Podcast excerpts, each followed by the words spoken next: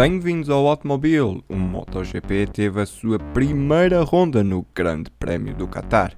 Enea Bastianini, na Gresini Racing MotoGP, equipa satélite da Ducati, venceu a primeira prova da temporada de 2022.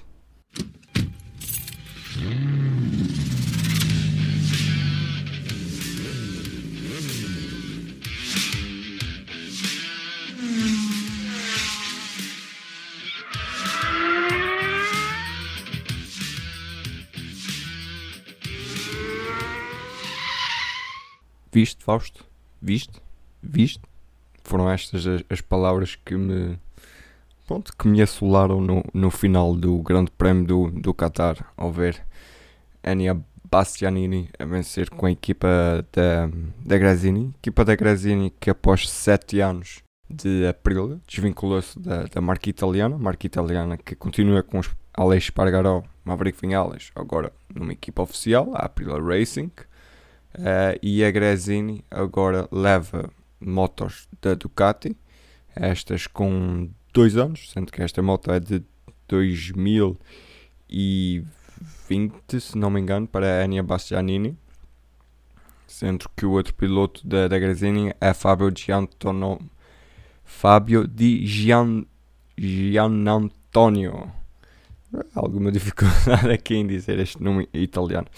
Uh, mas primeira vitória no MotoGP para Bastianini. Ele já tinha conquistado uh, o campeonato de Moto 2.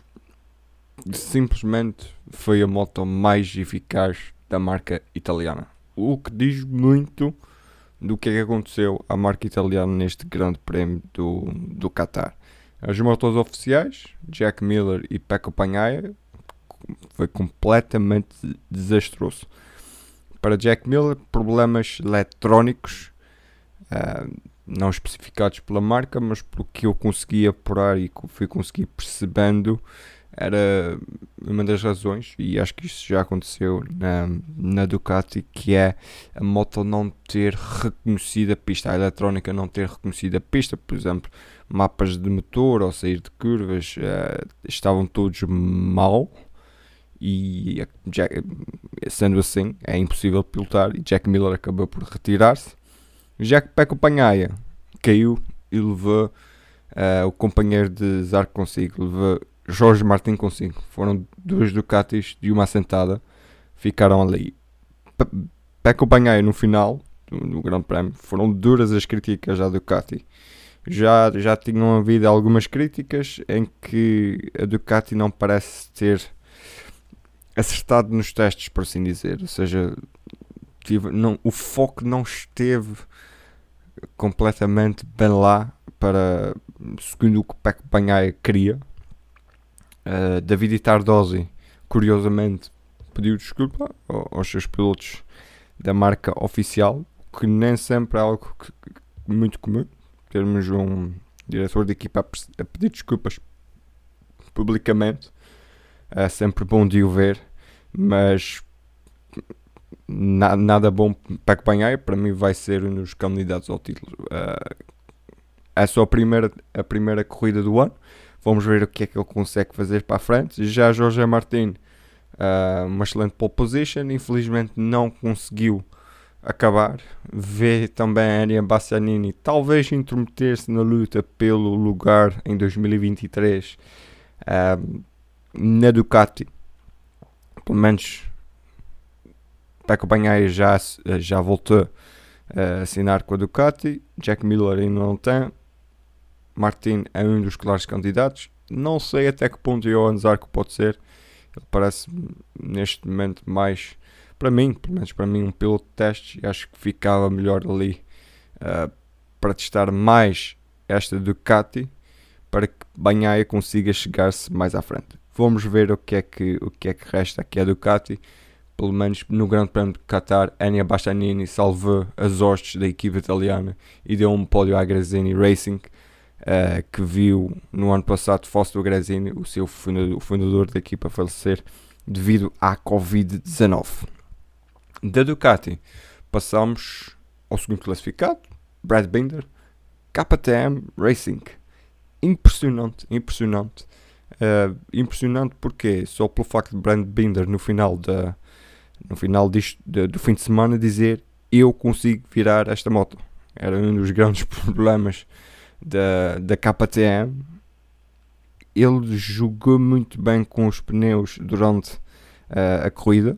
Durante o fim de semana, até parecia, Binder até parecia ser o piloto mais lento de todas as KTMs, contando com as KTMs da, da Tech 3, com Remy Gardner e Raul Fernandes. Remy Gardner acabou na 15 posição, ainda levou um ponto para casa, o australiano.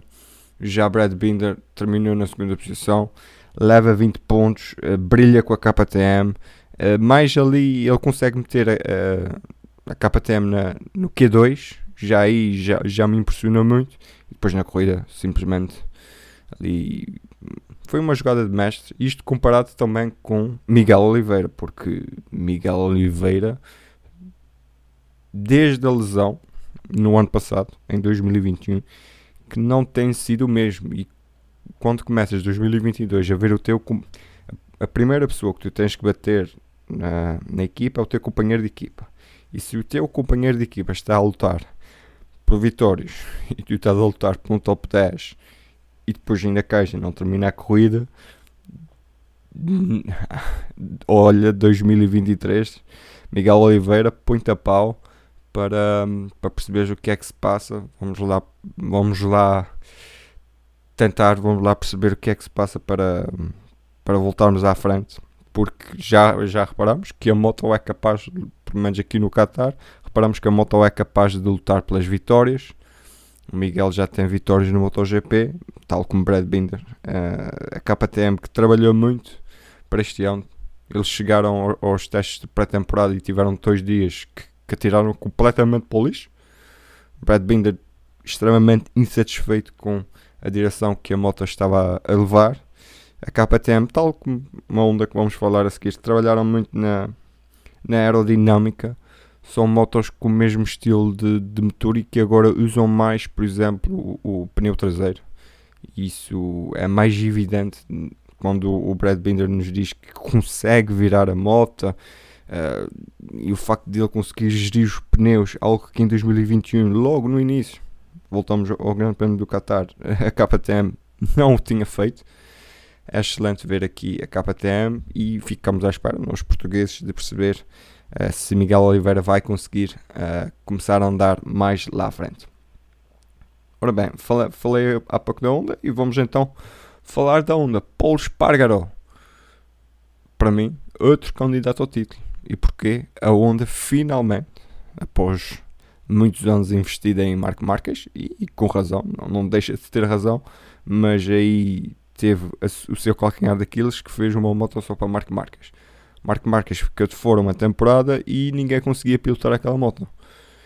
E tal como a KTM, há mais um trabalho feito pela equipa japonesa em que, tal como Paulo Espargaró já, já o fez falar e já conhecemos o estilo de Paulo Espargaró, ele consegue já, ao entrar nas curvas, usar o pneu traseiro, algo que não conseguiu na moto antiga.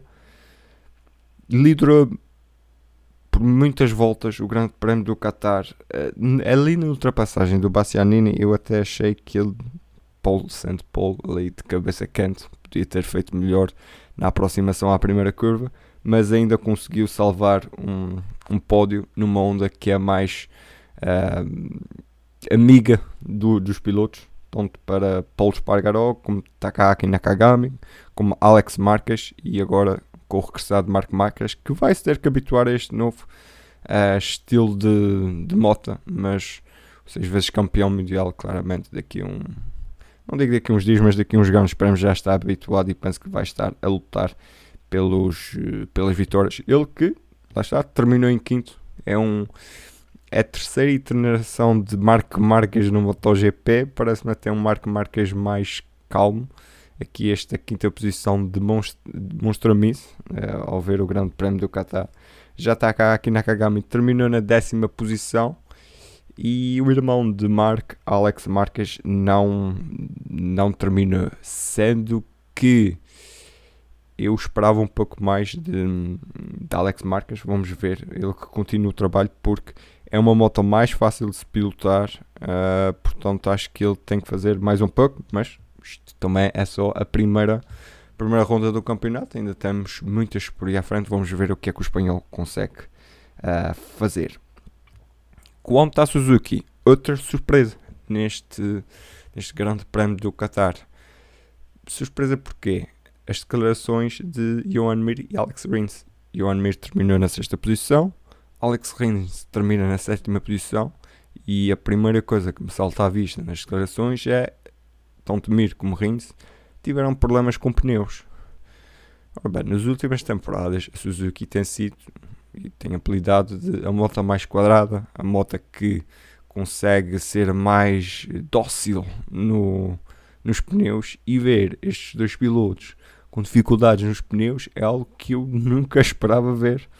Uh, o Mir ficou sem frente, os pneus da frente acabaram, não conseguiram chegar ao fim, mas já não estavam em condições para, para andar mais para a frente. E a mesma coisa com, com o Alex Rins, algo surpreendente aqui na, na Suzuki, algo que surpreendeu, mas mais pela positiva e que noutra marca vai ser pela negativa, que é uh, a velocidade de ponta. Parece-me que, uh, que a Suzuki já arranjou um pouco mais de velocidade de ponta, mas agora tem que resolver, pelo menos aqui após o Grande Prémio do Qatar, esta questão uh, dos pneus. Ali os pilotos queixaram-se um pouco, ser um, algo que me surpreendeu muito, volto a dizer. Uma Suzuki com, com falta de pneus não é algo muito, muito, muito comum. Ora bem, ao contrário da Suzuki, que parece ter arranjado mais um bocadinho de velocidade de ponta, a Yamaha perdeu-se. Para mim, perdeu-se por completo. Temos Fábio Quartararo na nona posição, Franco Morbidelli termina na décima primeira. Estes são os pilotos de, de fábrica. Enquanto Daryl Binder foi décimo sexto e e André Dovizioso foi 14, assim aqui é. Completamente perdeu. Uma Yamaha sem velocidade de ponta. Dizer que ficou atrás em termos de velocidade de ponta, atrás da Suzuki, já, já é dizer muito.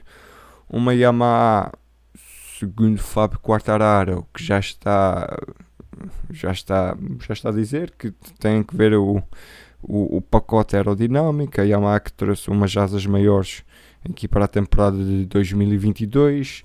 Em Mugello vai receber um, uns upgrades. Ele já, já falou também do pacote aerodinâmico 2019. Já, tinha, já tinha nos testes durante a temporada falado da tal falta de velocidade de ponta que a Yamaha tem e que foi gritante neste Grande Prémio do Qatar. Os motores estão congelados até ao, ao final da época já não se pode resolver muito em termos de motor, portanto a Yamaha tem que arranjar uma outra forma qualquer de tirar este déficit e sabemos que em termos de dinheiro e custo de, de aerodinâmica, de pacotes aerodinâmicos e testes no, nos túneis de vento, isto é tudo mais caro e não vai ser nada fácil para... Não prevejo uma, uma temporada fácil para os homens da Yamaha, principalmente para o, o campeão do mundo vigente, Fábio Quartararo que vai ter muito trabalho a fazer. Quem vai ter muito trabalho a fazer também será o antigo companheiro de Quartararo, Maverick Vinhales. Terminou na 12 posição e viu o seu colega de equipa, Alex Spargaró, terminar na quarta posição. É mais uma dupla uh, que eu equipar à KTM. A KTM teve um piloto lá em cima, e outro piloto cá em baixo. Se bem que Maverick Vinhales fez melhor que Miquel Oliveira, porque Maverick Vinhales conseguiu levar 4 pontos para casa uh, e, e, e, Oliveira não levou nenhum. Espargaró termina na quarta posição.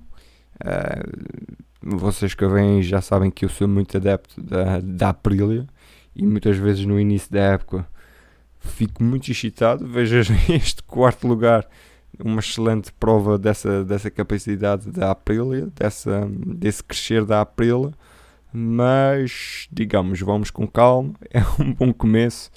Uh, vamos lá ver se Maverick Vinhalas também consegue juntar-se aqui, pelo menos ao top 10.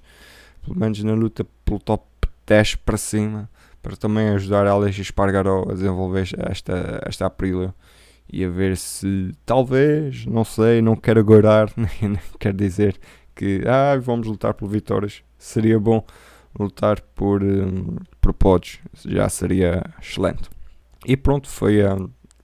A revisão ao Grande Prémio do Qatar. Uh, espero que gostem. Não se esqueçam de seguir o Automobile nas redes sociais em Automobile 321 no Twitter e Automobile underscore 321 no uh, Deixem gosto, deixem estrelinhas, classifiquem o podcast. Podem também deixar as vossas, os vossos comentários na, na vossa plataforma preferida e até à próxima.